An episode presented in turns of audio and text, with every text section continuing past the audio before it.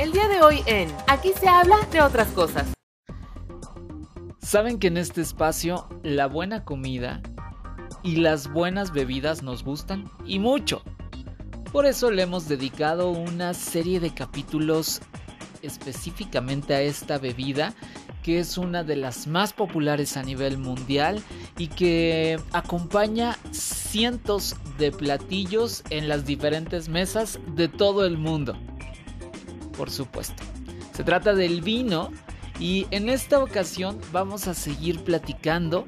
Ya hemos hablado en otros episodios acerca de esta bebida, los rituales, los modales, en fin, absolutamente todo. Pero ha llegado el momento de cuando estamos enfrente de una copa. ¿Qué tenemos que hacer? ¿Cómo tenemos que aproximarnos a ella? ¿Cómo degustarla? Pues en este capítulo, justo en este capítulo, lo vamos a averiguar. Por supuesto, está aquí nuestra sommelier de cabecera, Aura Toledo, y un servidor, Eric Oropesa, les da la más cordial bienvenida a este espacio de aquí se habla de otras cosas. Bienvenidos, aquí comenzamos. Advertencia. Este es un espacio libre de COVID-19. Ahora comienza. Aquí se habla de otras cosas. Con Eric Oropesa, el espacio perfecto para platicar de todo un poco. Bienvenidos. ¡Hey! ¡Hola! ¡Hola, Crayola! ¿Cómo están? Bienvenidos, bienvenidos. Em, en, esta, en esta ocasión a este bonito podcast llamado Aquí se habla de otras cosas. Y pues ya saben que, definitivamente tratamos de hacerle justicia al nombre, ¿no? Al nombre del podcast, porque pues siempre tratamos de, platicar de diferentes temas, traerles diferentes expertos, como yo lo digo, que, que, que exprimimos la sabiduría de todos y cada uno de las personas que están eh, participando, ¿no? Ya sea, como, como lo he platicado en algún momento, ya sea nuestro, todo nuestro grupo de expertos, que cada quien tiene su, su, especialidad, y algo que aquí se comparte también, en, en algún otro capítulo también lo mencionaba, que era como el talento, porque al final todos son muy, muy talentosos en lo que hacen, ¿no? Pero también yo creo que algo que se, que se comparte aquí es la pasión la pasión por, por determinadas pues áreas, ¿no? Eh, si bien, por ejemplo, hemos platicado de nutrición y hemos platicado de moda y hemos platicado de medicina estética y platicamos de comida y platicamos de bebida, la verdad es que eso, eso nos hace como unos apasionados y la verdad es que la pasamos bien y, la única el único objetivo de, de, todos estos capítulos es que juntos podamos aprender que juntos sepamos más y que, y que vayamos aprendiendo, creciendo y, conociendo más del, del, mundo, que es muy, muy grande. Bueno, ya, me dejo de tantas cosas así tan filosóficas y demás, ¿no? me da gusto y lo que le sigue de poderles saludar, de podernos encontrar en, en, un episodio más de Aquí se habla de otras cosas. Yo, el que les habla aquí, se llama Eric Oropesa. Bueno, eso dice mi acta de nacimiento, tal cual. ¿eh? No crean que es un nombre artístico, no, no, no, no, no. Es mi nombre, lo dice el acta de nacimiento, lo dice mi credencial para votar, ¿no? Se las enseño si gustan. No, porque van a saber cuántos años tengo y no, no, no. Pero bueno, independientemente de eso, a mí me pueden encontrar a través de las redes sociales dicen por ahí que las benditas redes sociales, ¿no? Pero bueno, depende de cada quien cómo, cómo las use. Pero bueno, me pueden encontrar en Twitter, me encuentran como Eric Solo con C, Eric Solo con C es como me pueden encontrar, y en Instagram soy Eric Solo con C, así es como me pueden encontrar, y ahí podemos compartir lo que ustedes gusten, ¿no? Y como el día de hoy compartimos un tema, y la verdad es que me da muchísimo, muchísimo gusto recibir a la invitada que ya vieron, obviamente al darle play ya vieron de quién se trata, ¿no? Pero como yo siempre lo digo, le tenemos que dar su lugar. Ella la verdad es que es de las de casa, de verdad es, es, completamente de casa, ya, ya, yo ya sí la siento, ¿no? Porque aparte, independientemente de todo, es mi amiga, ¿no? Pero bueno, ese es, ese es harina de otro costal. Independientemente de eso, ella es de las primeras que apostó por este proyecto, que dijo, por supuesto que sí, tómame en cuenta, este, yo participo contigo. Y bueno, pues ella es, la verdad es que es toda una, una experta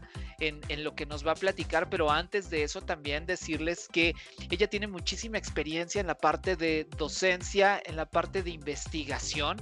Ella conoce súper bien, es, es una, es una, es la mera, mera petatera, la verdad, en el, en el sentido de, de todo lo que, lo que nos va a platicar el día de hoy, porque tiene muchísimo conocimiento al respecto del mundo del vino, precisamente, y no solamente de eso, al final la gastronomía, la investigación gastronómica, la coordinación docente, la parte de estar eh, frente a grupo, en la parte de coordinación, en la parte de investigación, y, bueno, ha, publicado de diferentes artículos, ha estado en, en diferentes, eh, ha participado activamente en cursos, tanto, tanto recibiéndolos como impartiéndolos, en fin, la verdad es que es un estuche de monerías y a mí me da muchísimo gusto presentar a la mismísima Aura Toledo.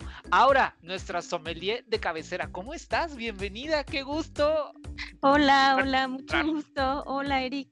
Hola a todos los que nos escuchan. Pues yo feliz de regresar. La verdad es que ya nos estaba pasando como el cuento de las mil y una noches con la con ese tema de los vinos.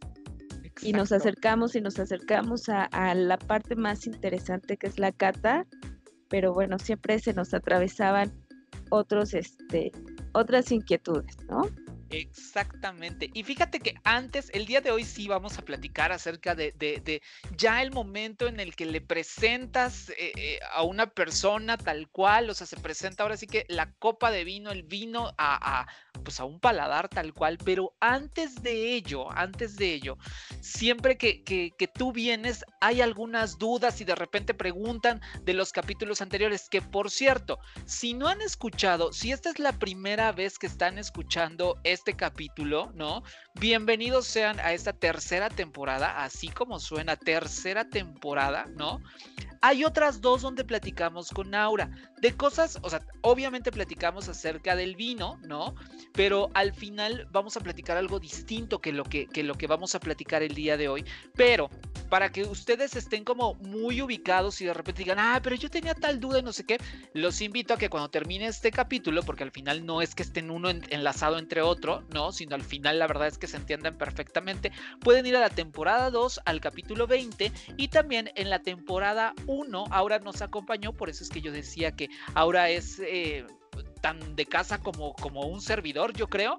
Eh, en la temporada 1, Aura nos acompañó en el capítulo, lo estoy revisando en este preciso momento, y Aura está en el capítulo 3 de la primera temporada. Así que ahí es donde pueden encontrar a Aura y pueden platicar al respecto. Bueno, Aura, eh, fíjate que nos preguntaban algunas cosas con respecto a los, los, la, en el capítulo anterior precisamente hablábamos acerca de los modales, ¿no? De los modales, la etiqueta un poco al respecto del vino. Y nos preguntaban, nos preguntaban que si hay, o sea, que si la etiqueta dice algún número de copas, ¿no? Eh, ahora sí que, que, que, sean sugeridas para, para degustar precisamente. O sea, yo estoy en una cena, ¿no? Y hasta dónde sí me veo bien y dónde es como de, ah, este ya es medio borrachín. O sea, la verdad, para, para no caer como en esa parte, si yo no tengo como mucha experiencia, nos preguntaban al respecto de eso. ¿Tienes alguna, alguna opinión? ¿Hay algún número determinado? ¿Qué nos podrías decir al respecto ahora? Eh, mira, pues en general, una botella eh, de vino hay un, dicho, ¿no? Yo creo que todos conocen y, saben que es este, una botella de vino que se abre es, es para que se acabe, ¿no? Entonces, eh, en teoría, en un servicio, en una cena, una botella de vino de 750 mililitros nos rinde o nos pueden salir seis copas. Es, es la medida, en realidad a veces en restaurantes, ¿no? Pueden extender hasta ocho copas, inclusive por la cantidad que, se puede hacer. Eh, el vino está pensado para acompañar alimentos, sobre todo si son tintos, si son vinos, como habíamos dicho en temporadas pasadas, de cuerpo o estructura media, eh, vinos que podríamos decir son fuertes, carácter, pero si son vinos ligeros como el lambrusco, estoy segura que te puedes acabar la botella y no vas a sentir por la graduación alcohólica eh, que te mareas, ¿no?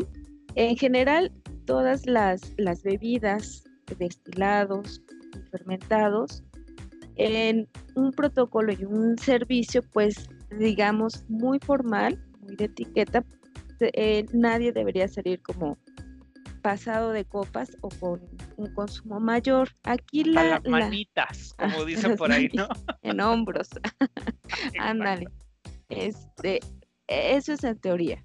Sin embargo, no podemos controlar que a veces eh, estamos en el brindis del mejor amigo, ¿no? En ciertos eventos donde la misma emoción, eh, el vino, por ejemplo, el espumoso, se nos sube muy rápido a la cabeza por, por la misma estructura de las burbujas, ¿no? Porque el gas carbónico hace que, viaje más rápido el alcohol en la sangre y eso es lo que de repente nos puede, nos puede pegar. ¿Qué se recomienda? Que con el vino siempre tengamos eh, un vaso de agua o consumamos un poco de agua eh, a la parte que consumimos vino para que esto vaya como equilibrando nuestro consumo de alcohol, ¿no? Pero en, general, todas las bebidas alcohólicas en eventos como muy protocolarios se recomienda un uso moderado. En menús, pues los menús a veces pueden venir entre cinco, ¿no? cinco distintos tipos de vino o cinco copas, eh, y la medida promedio es 3 a 5, más o menos.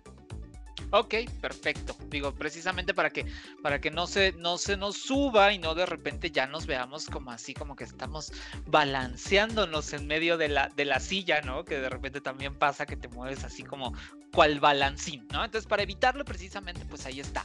Y ahora, la otra pregunta, la otra pregunta que nos hicieron ahora, y ahora sí ya entraremos de lleno por fin al, al tema que nos trae el día de hoy, es... De repente, por ejemplo, también pasa esto de estoy tomando, ¿no? Y es como súper común que eh, pues con cualquier bebida, desde un refresco, una agüita fresca, ¿no? O hasta cualquier bebida que, que, sea alcohólica, ¿no? De repente pues la estás tomando y todavía no se termina y entonces de repente viene como esto de, ah, te sirvo más y entonces te sirven más, ¿no? ¿En qué momento está bien visto, no? Eh, en cuanto a en cuanto a una copa de vino, el poder pedir que me la que me la rellenen, es decir, hasta el momento en el que me terminé la última gota, digo, ah, la puedes puedes hacer el refill, ¿no? O se vale que cuando vaya quedando, pues a lo mejor eh, como ya nada más un dedito, una cosa así, en ese momento diga, ah, por favor, puedes eh, servirme, eh, rellenar la, la, copa o incluso yo servirme para poderla rellenar. ¿Hay algún protocolo al respecto ahora?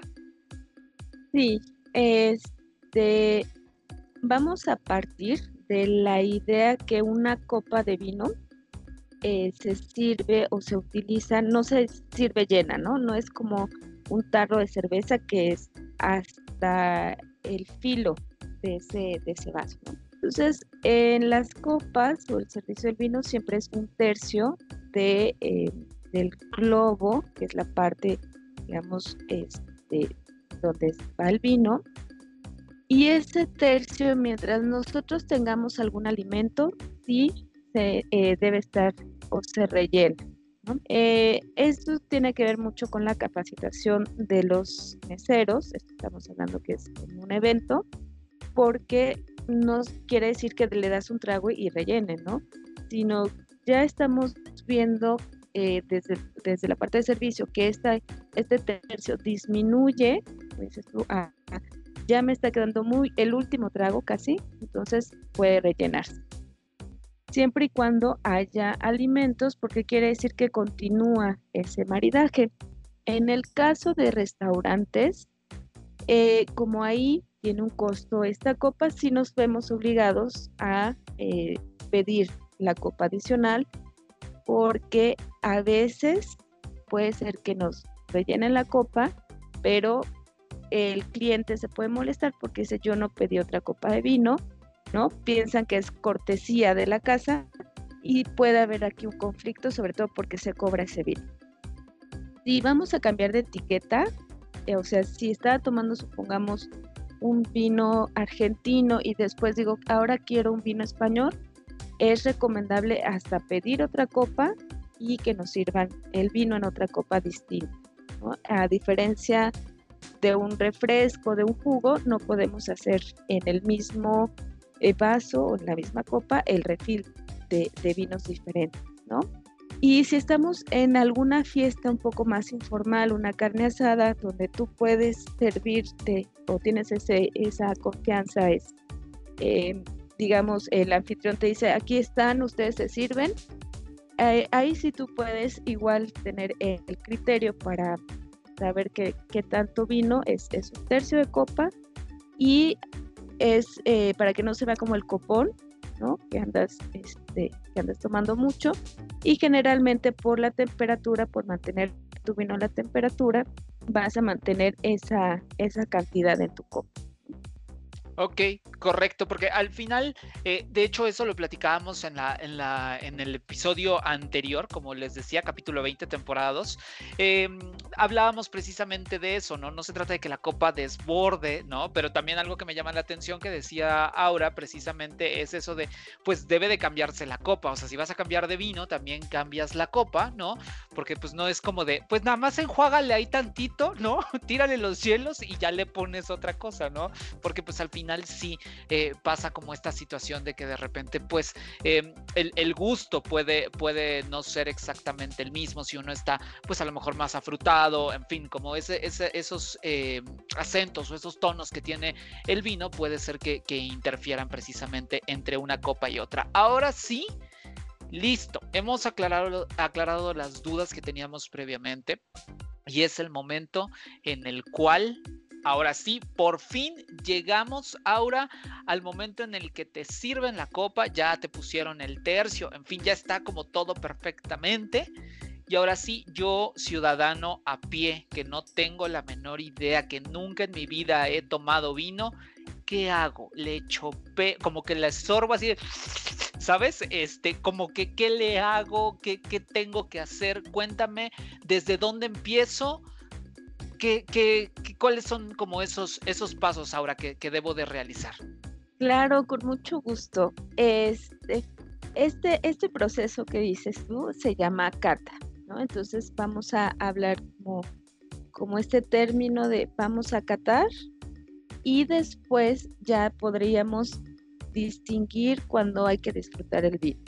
Eh, supongamos que yo quiero, o me han hablado mucho de los vinos me han entusiasmado, este, que tienen distintos aromas, distintos sabores. Y entonces voy a una tienda y, compro una botella de vino porque la etiqueta me, llamó la atención. Estoy con esa etiqueta y entonces digo, bueno, que sigue, eh, la descorchamos. El primer paso, que es lo que también sucede en un restaurante, es que nos sirven una pequeña cantidad, ¿no? Hasta es como eh, es mínima, serán unos 10, 20 mililitros. Y lo único que hacemos ante eh, ese primer servicio es ver si el vino está saludable. No podemos distinguir más porque realmente es un sorbo muy pequeño. ¿Qué quiere decir que esté saludable?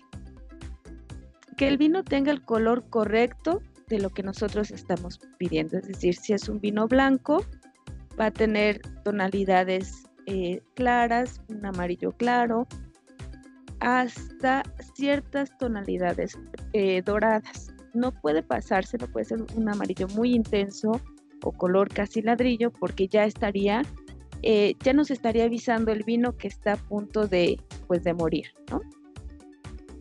En el caso de los vinos tintos, sobre todo los jóvenes, que son los que más se consumen, vamos a tener tonos violetas o rojos cereza, muy intensos. Eh, colores profundos quiere decir que no vamos a ver más allá este, de la copa. Y, ciertos vinos que hayan tenido paso por barrica van a tener un color más eh, como naranja, como terracota le llaman, ¿no? color teja, que esos son indicios de que bueno, es un vino un poco más maduro. Pero eso es lo primero que nos vamos a asegurar. Después ya viene ahora sí el proceso de la cata. La cata es conocer el vino, ¿no? La cata yo creo que es como ves a una persona, te gustó, bueno, ahora vamos a, esa pequeña plática de acercamiento a ver si tenemos cosas o no en común. Eso es la cata. Entonces, eh, en vista, son, son tres fases de la cata, es la vista, el olfato, que también podemos pensar, bueno, huele bien, me gusta el olor, a lo mejor dices, híjole, huele delicioso, y después el gusto, ¿no? El gusto siempre nos, nos confirma si es lo que esperábamos o no es lo que esperábamos. Si eh, dice uno se ve muy bien, huele bien, pero el sabor, híjole, ¿no? Aquí te falta. Entonces, un buen vino nos tiene que eh, encantar, digamos, o satisfacer en esos tres aspectos, el visual, olfativo y el del gusto.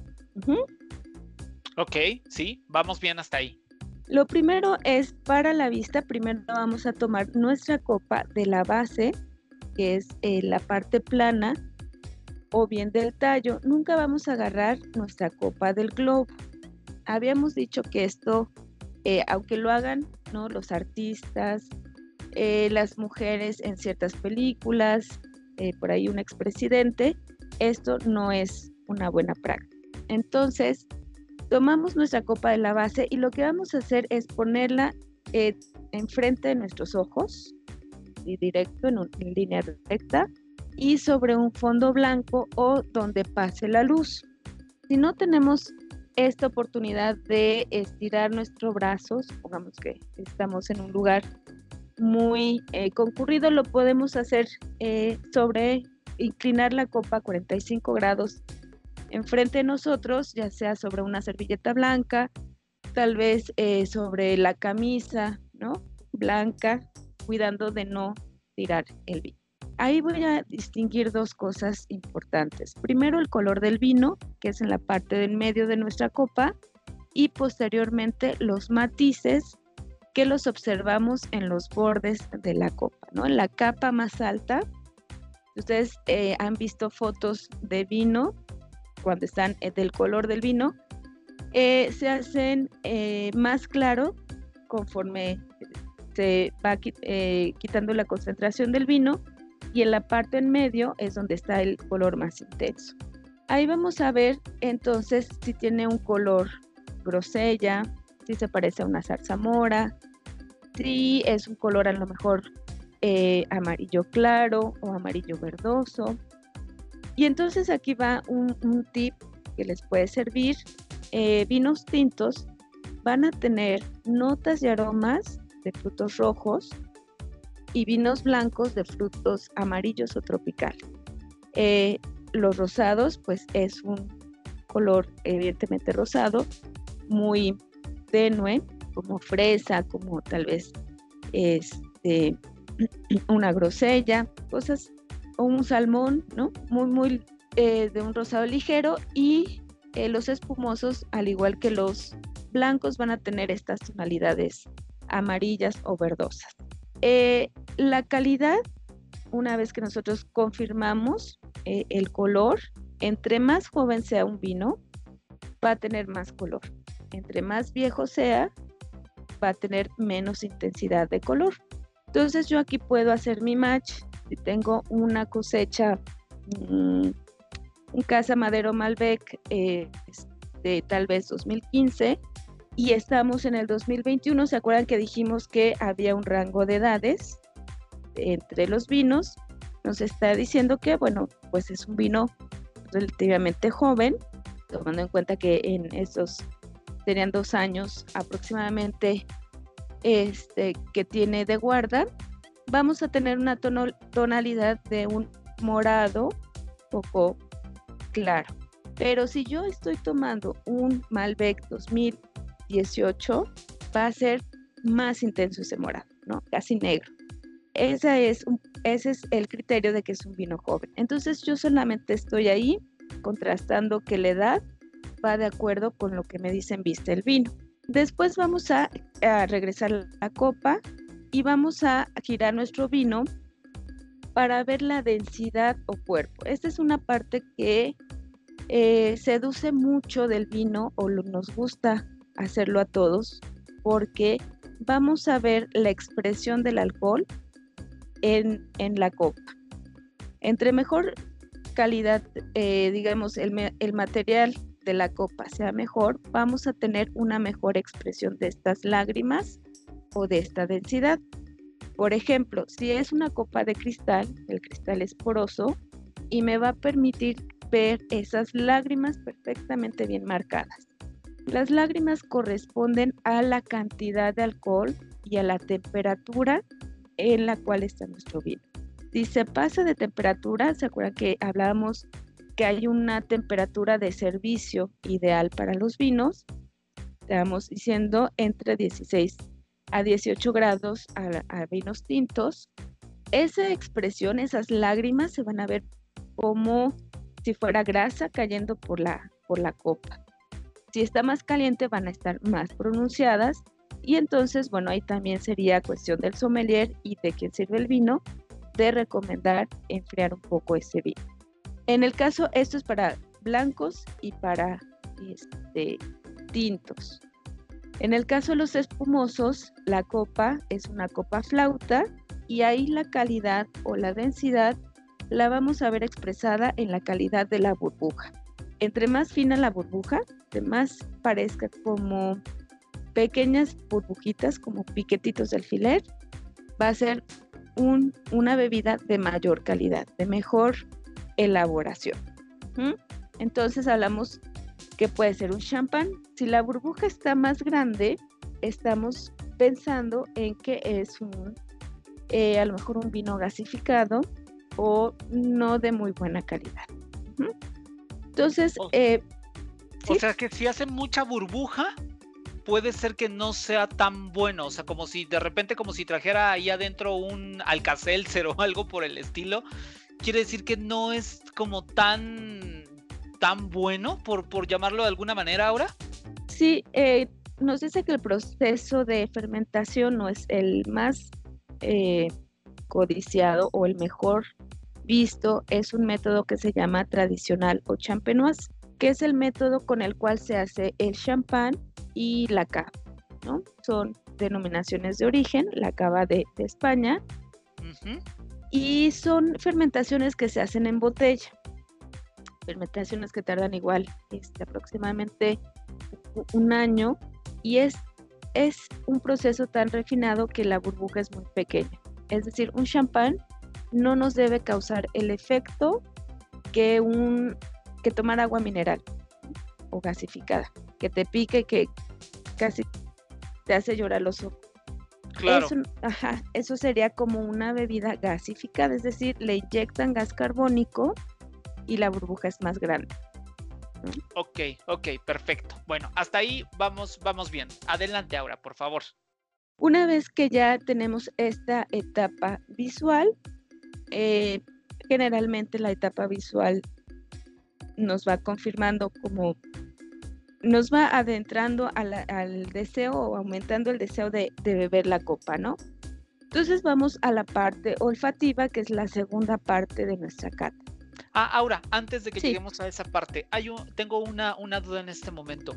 Ese, ese, toda esa parte de como la examinación de, visual, digámoslo así, ¿no? El examen visual que le haces a esta, a esta bebida, ¿es sí o sí siempre? o esto es cuando yo pues lógicamente no tengo como una cultura tan grande de vino y entonces, o es cuando, cuando verdaderamente estoy, por ejemplo, ante un sommelier en una cata, o, o sea, si yo voy al restaurante tengo que hacer esto y este proceso, específicamente el examen visual, digámoslo así, ¿Dura qué? ¿Son solamente unos segundos lo que dura esto o debo de contemplar con algún tiempo definido? ¿Cómo, cómo, cómo es esto, este, Aura? Em, si estamos en un restaurante y depende del costo o el costo, la botella que elegiste, ¿no? Sí te recomendaría que lo hicieras de forma muy rápida en un proceso como de verificar sobre todo porque a veces puede ser que ese restaurante o ese lugar cuando podíamos salir, ¿no? O esa bodega, eh, no tuvo buenas condiciones no, o no guardó bien ese vino y puede presentarse un defecto. Y a lo mejor es una etiqueta, si eres como amante de los vinos, ¿no? Una etiqueta especial o para ti era como muy significativa esa, esa botella. Si estamos hablando que es un vino de mesa, de estos eh, de batalla, ¿no? Que les llamamos, estos vinos que es calidad, precio, está bueno, es decir, mira, son 200 pesos y tómatelo. Da igual, ¿no? Da, ajá. da igual porque eh, este, a lo mejor por el presupuesto, por los alimentos, por que sea algo genérico para este, complacer a varios invitados. Realmente lo único que podríamos hacer es, eh, más bien ahí sería el aspecto olfativo, que no esté picado o que no presente un defecto. El visual solamente eh, a veces ¿no? hay quien lo utiliza con esos mismos vinos de 200 o, o, de menos, ¿no? Para quedar bien, para impresionar, para que digan, órale, sabe de vinos, ¿no? Pero en realidad, pues un vino de batalla no necesita tanta cata. Para hacerle la faramaya, en pocas palabras, ¿no? Ajá, sí, para quedar. Para verte acá, hombre o mujer de mundo, yo he viajado, conozco, ¿no? En Francia me enseñaron a, a catar los vinos, ¿no? Entonces, bueno, ok, pero al final, eh, alguien también que sabe y que ve que otra persona, y este es, este es un tip y ahora nos confirmará en este momento, alguien que sabe y ve que una persona de un vino, pues que es común y corriente, por llamarlo de alguna manera, ¿no? Y está haciendo estas cosas, pues lógicamente va a decir, este nada más se quiere lucir. O sea, al final eh, se, se, detecta de una u otra manera. ¿Es correcto ahora? exactamente. Eh, alguien que sí sabe, bueno, pues inclusive yo creo que eh, a lo mejor por respeto, dependiendo cómo sea la personalidad, ¿no? No le dice, oye, te ves mal o te estás quemando, ¿no? Exactamente. Y ahí le, le hace una seña. Exacto, de oye, bájale dos rayitas, ¿no? Ok, perfecto. Ya estamos, ya hicimos este examen visual, como lo decíamos, de preferencia eh, solamente, ¿no? O bueno, y también si es como la primera vez que te acercas al vino, creo que sí se vale, ¿no? Que si alguien te está guiando o si lo estás haciendo en la comodidad de tu casa, tienes como este tiempo, por supuesto que se vale si es su primer acercamiento, sea una botella carísima, literal carísima de París, o que sea como una, una que se compra en el supermercado y demás, como lo decíamos en algún capítulo ahora, bueno, más bien lo decías tú, eh, lo importante es que las personas se puedan acercar a esta, a esta bebida, básicamente, ¿no? Así es, que le perdamos un poco el miedo y sobre todo que, este, que no nos impresione precisamente esto que se llama Qatar, ¿no? Exacto. Ahora sí, ahora vamos a la parte de eh, el, olfato. ¿Qué, me tengo que fijar? ¿Qué tengo que hacer? Cuéntanos, por favor. El olfato creo que es uno de nuestros sentidos que genera mayor memoria eh, o mayor impresión en nosotros. Creo que todos hemos vivido aquellas experiencias que estamos en algún lugar y de repente decimos, huele a tal perfume o piensas que está tal persona porque oliste ese, ese aroma. Estás lejos de tu casa y dices, huele un caldito de pollo de mi mamá, ¿no?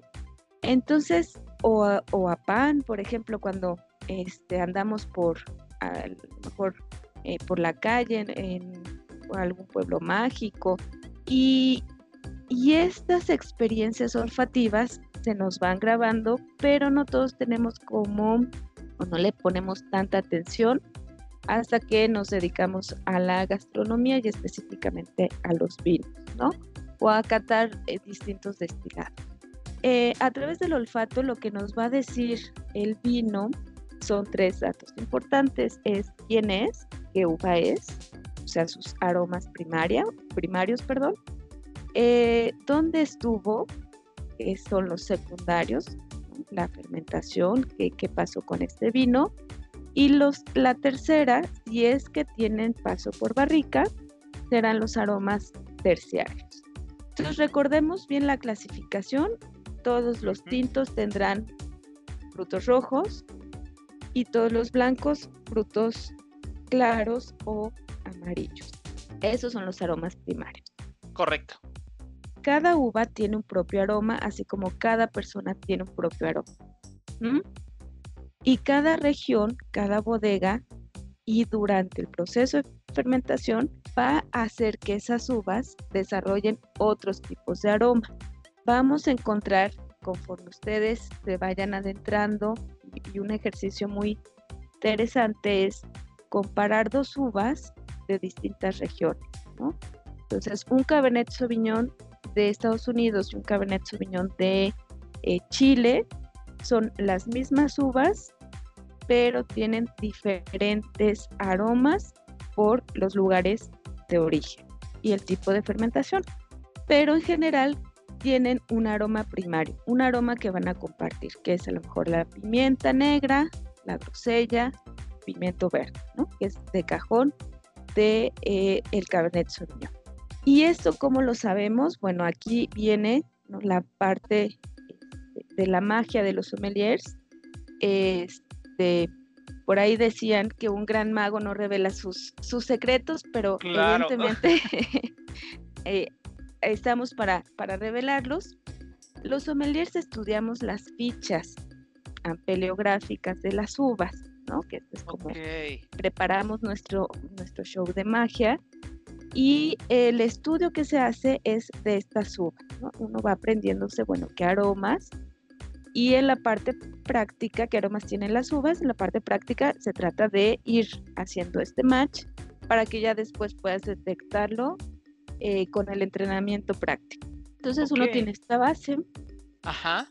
Y este es el aroma primario. Primero se huele la copa, a copa quieta, quiere decir que eh, sobre la mesa dejamos nuestra copa y nosotros olemos el vino sin agacharnos, es decir, nada más nos acercamos ligeramente a la copa. Si detectamos aromas, decimos tiene una intensidad alta, media o baja, dependiendo la intensidad de ese aroma. Ojo, aquí nada más una cosa importante ahora, no se trata de que yo meta la nariz en la copa, ¿verdad? Solamente es como un ligero acercamiento hacia la copa y pues ahora sí que como eh, podríamos decir como ese ese aroma que, capto en ese pues con ese con ese ligero acercamiento, ¿es correcto? Sí, ahí nada más vamos a ver la intensidad. A copa quieta solo es la intensidad. Correcto intensidad de ese aroma.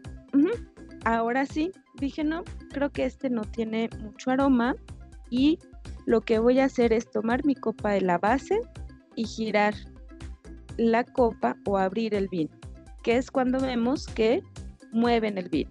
Se mueve el vino o se agita el vino en la copa y ahora sí, tomo mi copa y me la llevo a la nariz. Ahora sí, puedo meter toda la nariz este, claro, evitando, dependiendo del tamaño de copa y el tamaño de mi nariz, ¿no? Que mi nariz pues no toque el vino. Claro. Y lo único que voy a hacer ahí es inhalar profundamente para poder detectar el grupo aromático. Pero aquí estoy girando la copa, ¿es correcto? O sea, giro y, y, de ahí la detengo, o sea, que se mueva el líquido, digámoslo así, y ahí es cuando acerco la nariz, ¿es correcto? Sí, yo ya giré, agité el vino, lo abrí, cuatro segundos. Ok. Se va, este, se queda quieto el vino y me llevo eso, eh, esa oxigenación que se hizo en la copa a la nariz. Ok, correcto. Como la copa, como si fuera a tomar, pero en lugar de llevármela a la boca, me la llevo a la nariz. Perfecto. Ahí voy a oler y voy a empezar a distinguir que van a haber aromas alcohólicos, mentolados, frescos, a frutas, a lo mejor algún tostado, este, algunas hierbas de olor. Y les recomiendo que eh, descarguen o tengan a la mano, sobre todo ahora que hay a veces más tiempo libre, una rueda de, los aromas que, este, que usamos los sommeliers porque esto nos ayuda a abrir un poquito más el vocabulario de estos recuerdos, de esos recuerdos que siempre impresionan y que siempre resultan este, útiles porque a veces estamos en una cata y dicen, ay, esto huele a algo que conozco y huele a algo que conozco, pero quieren encontrar la palabra y no. Y no, dan. Y no dan, ¿no? Entonces, pensar bien eh, en esta información. Recuerden, si es un vino joven que no ha pasado por barrica, no vamos a encontrar nada de madera. Es decir, no puede oler a coco tostado, a café, a chocolate, a cuero, porque no hay madera, ¿no? Ok. pero sí frutos y sí otros aromas propios de la fermentación. Correcto.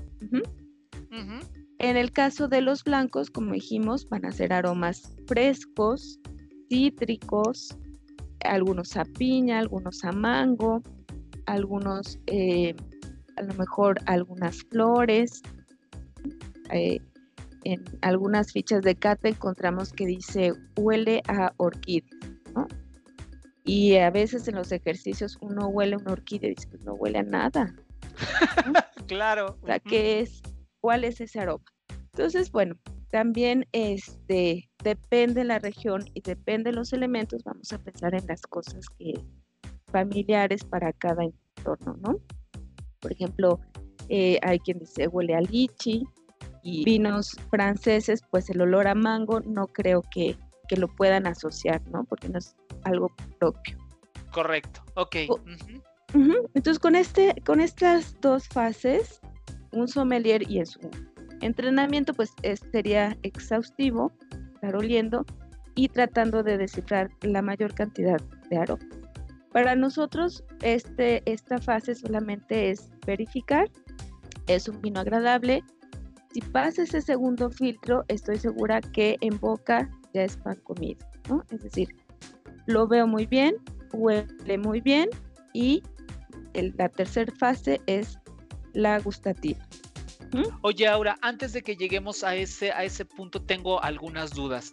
¿Qué pasa si, ok, lo veo, se ve bien, lo huelo y me huele muy fuerte, ¿no? O sea, porque me, me, huele a mucha concentración alcohol, siento que nada más de olerlo ya como que dije, ay Dios mío, sentí que me abrió la nariz, ¿no? Porque pues, o sea, sí tenía como una concentración fuerte de alcohol, siento que, que no va tan bien conmigo. En ese momento se vale decir, pues, pues creo que tengo que probar otro, otro vino o este no es específicamente para mí, o bueno, ya lo abrimos y demás, pero entonces eso significa que lo voy a consumir con mucha moderación y poquito a poco, en fin, como, como te da este tipo de, de, alertas o también eh, se vale que, que, que, pase esto eh, al momento en que yo lo estoy oliendo ahora? Sí, eh, oler el vino es también nos sirve para detectar defectos del vino. Mm, en general, para descartar un vino, este, puede ser por el, este defecto que se pueda presentar, ya sea olor a trapo mojado, a corcho o, eh, algún aroma acético que es como a vinagre. Puede ser que si es la primera vez que tomo vino, es recomendable no atacarse como alto, ¿no? Es decir, eh, no esperar que Brad Pitt me haga caso. claro. Así.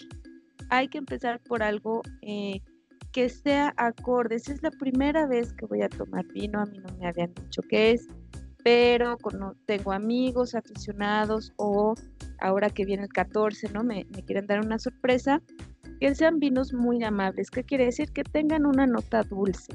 Por eso están vinos como el Asti, el Ambrusco, hay algunos de la redonda, me parece que también son como un poco más dulces. Y estos no me van a espantar, ¿no? Estos van a decir, ah, tiene un saborcito amigable, dulce, eh, se antoja.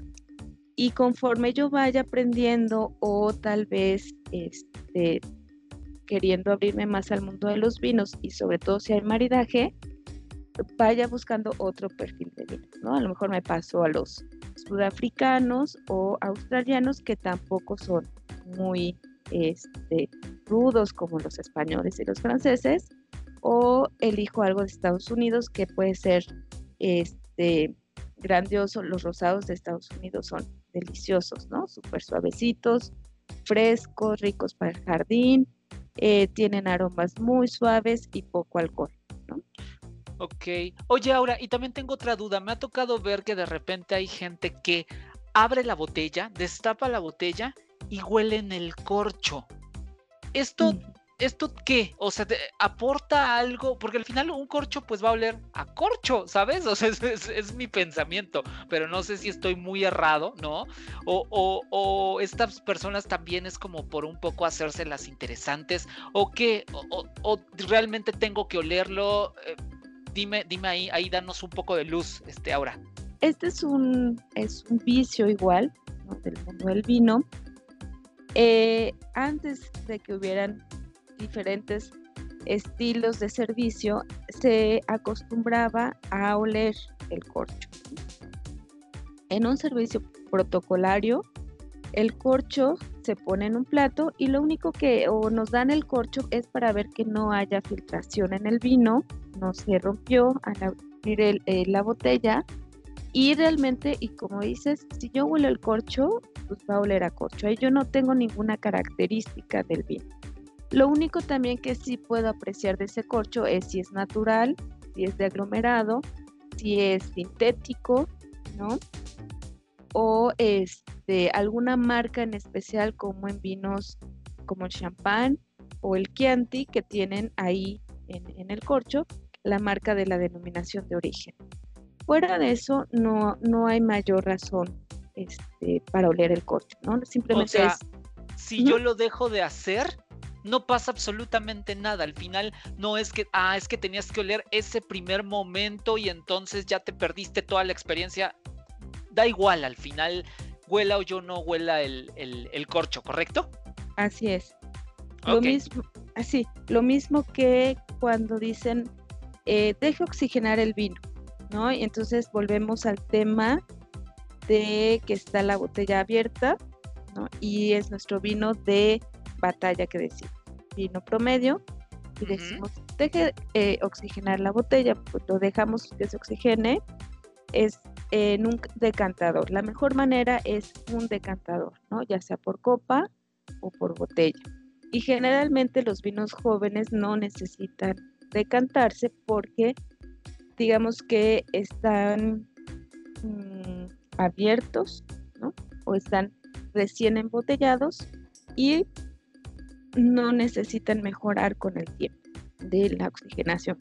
Si es un vino de, guarda, sí, ¿no? Ahí sí hay que oxigenarlo, pero se hace 3, 4 horas antes del consumo. Inclusive hay que los deja dos días antes. Ok, perfecto. Entonces, hasta ahí estamos ya con eh, prueba de vista, prueba de olfato. Y ahora sí, ¿qué sucede cuando yo lo llevo a la boca? Bueno, el vino, a diferencia de otras, eh, de otros alimentos y otras bebidas, no se juzga al primer trago. Eh, el vino, lo que vamos a hacer primero es tomar un pequeño trago de ese vino y nos vamos a enjuagar la boca.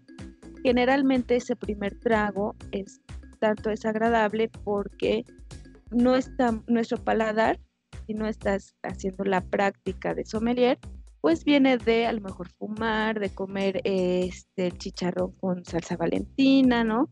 El esquite, la mayonesa, el chocolate, nueces y ciertos alimentos son enemigos del vino.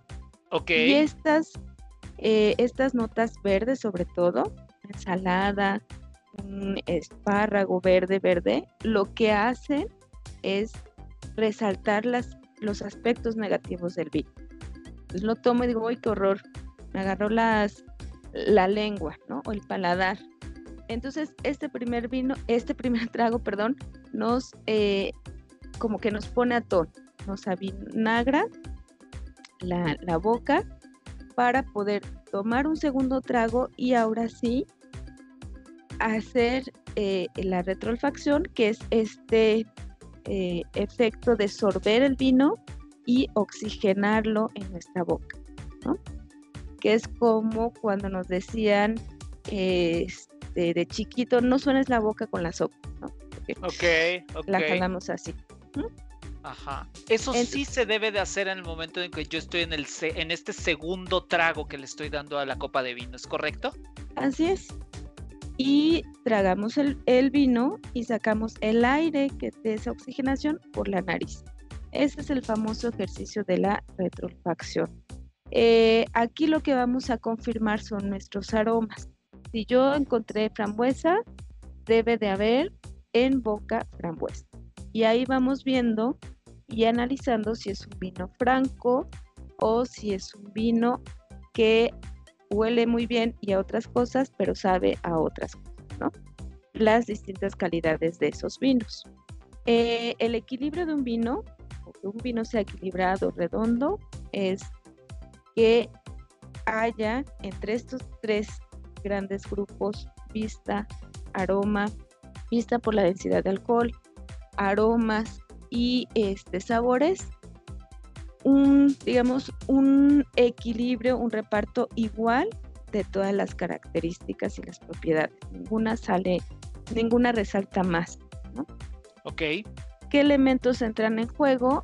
La temperatura del vino, el tipo de vino y eh, la, comida con que acompaña este vino.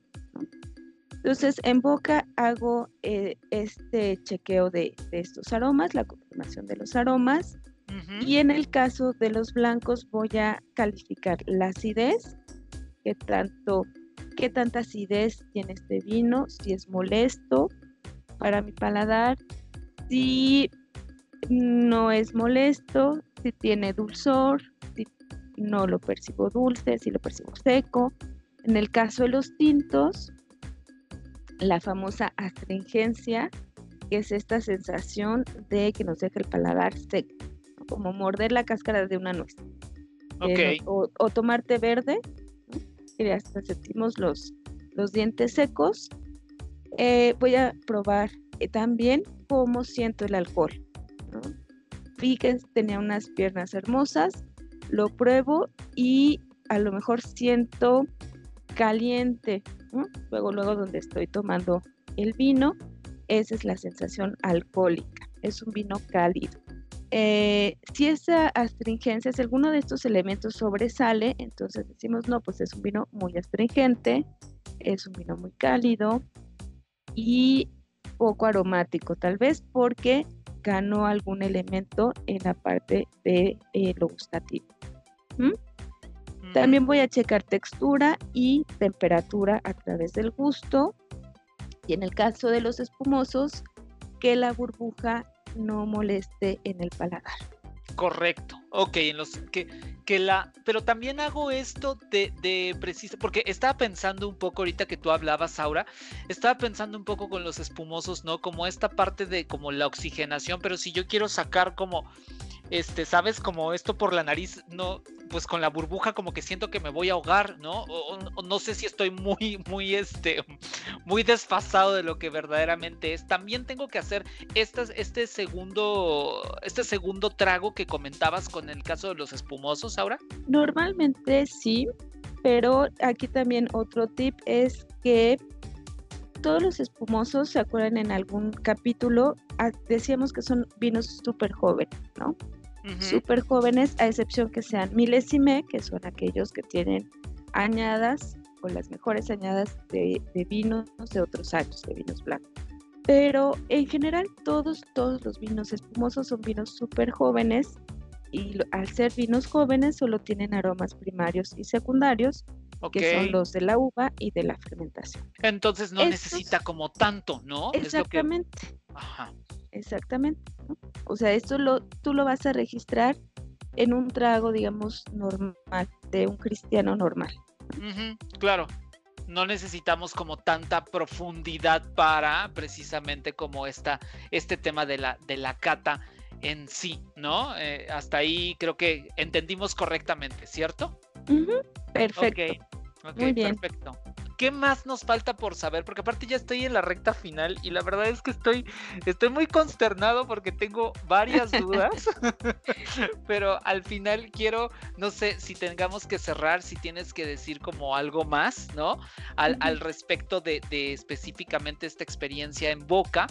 Y también pues damos pie a que precisamente este ¿cómo se llama? Pues, pues regreses en una nueva temporada y podamos seguir platicando de esto, pero, pero como a modo de cierre, ¿con qué nos, con qué nos podemos quedar de esta última, de esta última parte que estás explicando ahora? de este ejercicio. Bueno, una vez que es, es importante, eh, si es un ejercicio de esta, de esta cata o este análisis eh, en casa, pues llevar como un registro, yo les recomiendo un diario del vino, pegan la etiqueta y pegan las tres impresiones de estos pasos ¿no? que, puedan tener. Eh, si es para disfrutar, realmente eh, hay que hacerlo como muy rápido, tal vez este sea aroma y gusto, yo creo que puede ser el, tip y eh, previamente pues es, o decidir después de elegir el vino qué alimentos se van a acompañar. Si es para algún evento, pues sí probar primero el vino y después decidir eh, este, sobre el banquete. Si la decisión de, del vino depende del precio, pues también adaptarnos al vino, ¿no? Es decir, no vamos a esperar grandes cualidades de un vino que es de batalla, ¿no? Eh, al final, eh, de todas este, estas experiencias que son súper entretenidas y padres es decidir volver a comprar este vino, eh, qué alimentos lo podrían acompañar. Ah, este vino se me hace que está bueno para el clericot, ¿no? O, está bueno para este, hacer carnes asadas o para este, alguna reunión, ¿no? O para una ocasión súper especial.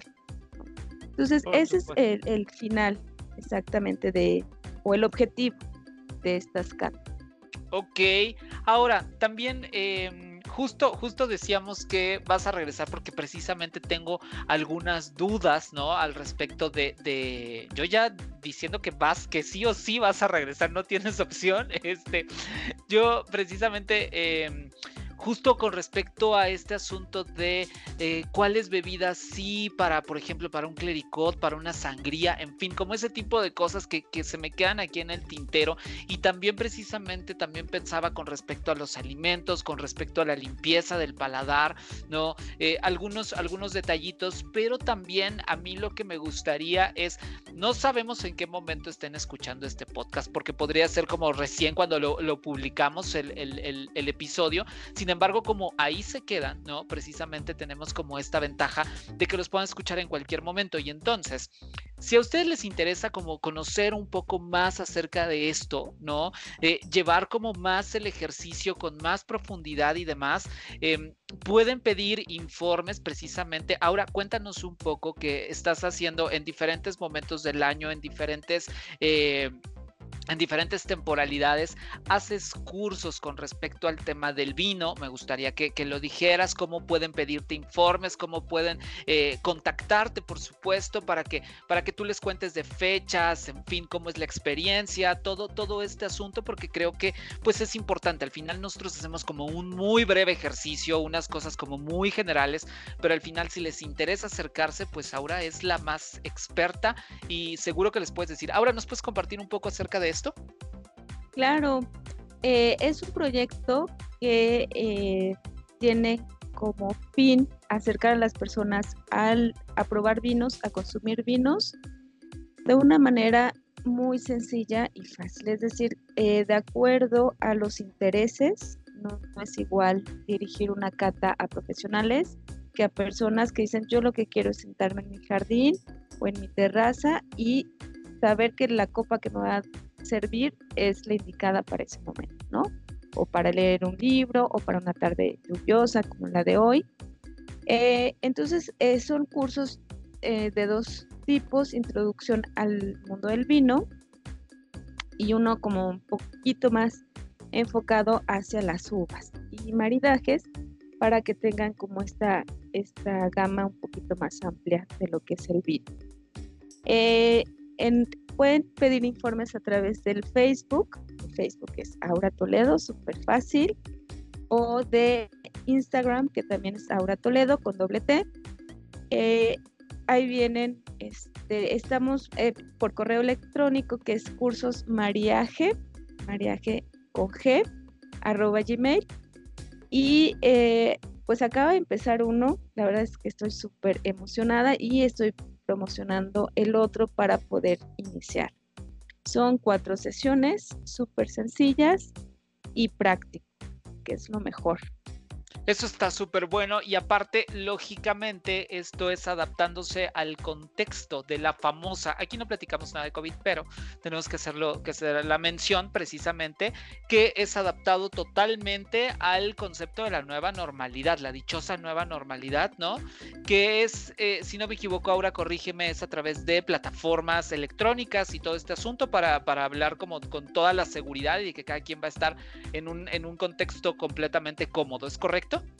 Sí, eh, todos nuestros, todos los sommeliers, todos nuestros compañeros, empezamos a hacer esfuerzos por trabajar y hacer cartas online, que al principio decíamos va a ser un ejercicio como súper raro, pero la verdad es que practicas igual porque finalmente en el mundo del vino pues nadie se puede prestar ni la nariz ni la boca, ¿no? Claro.